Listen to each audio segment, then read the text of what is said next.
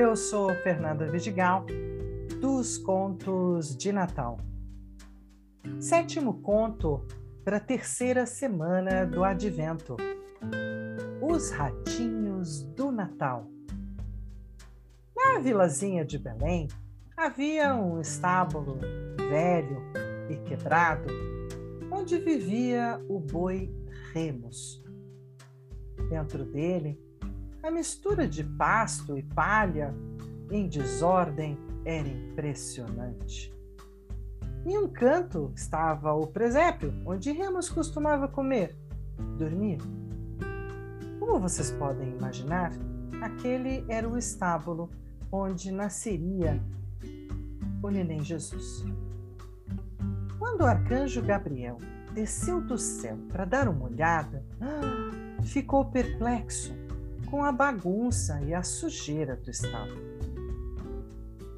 Temos, disse o arcanjo, não te dá vergonha viver em um lugar tão desarrumado? Da maneira como está, esse lugar não é o mais apropriado para que Maria dê à luz a seu filho. Varremos, vamos ver se você faz alguma coisa para pôr em ordem e fazer com que o estábulo seja mais bonito, mais acolhedor? Hum. O boi olhou para o arcanjo, com aqueles olhos enormes que tinha, e sem dar um pio, continuou ruminando a palha com toda a parcimônia. Para Remos, já estava bem exatamente como estava o estábulo.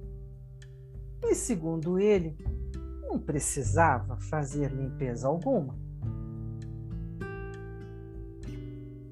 Com que vontade o próprio arcanjo Gabriel teria arregaçado as mangas para pôr um pouco de ordem naquele lugar. Mas as suas mãos eram feitas de luz e não podiam fazer nada. Então, quem o poderia ajudar?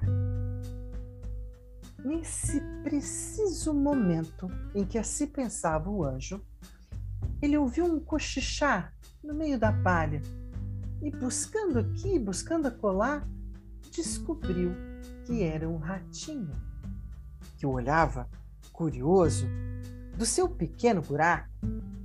Ali, havia um, num canto do estábulo um buraco. E o ratinho então fez com que saísse da toca dele todos os seus filhos e parentes, para que pudessem ver a aparição celestial. Então o arcanjo falou com ele: Muito bem, querido ratinho. Vocês gostariam de ajudar a pôr ordem nesse estábulo para que tudo esteja bem lindo, limpo e arrumado para quando nasça o menino Luz? O ratinho e a sua família não se fizeram de difíceis. Mais que depressa, que correndo se espalharam por todo o estábulo para pegar haste a haste, palha a palha do chão e levar para fora. E logo em seguida, voltando rápido a coletar mais uma e outra, e haste depois de haste, em pouco tempo, o estábulo resplandecia e todas as coisas tinham seu lugar. Até o boi Remus achou que assim, ordenada, a casa ficava mais acolhedora mais interessante.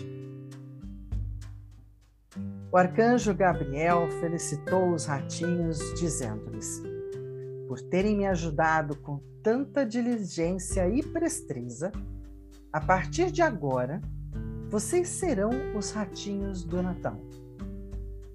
E serão os primeiros a ver o menino Jesus.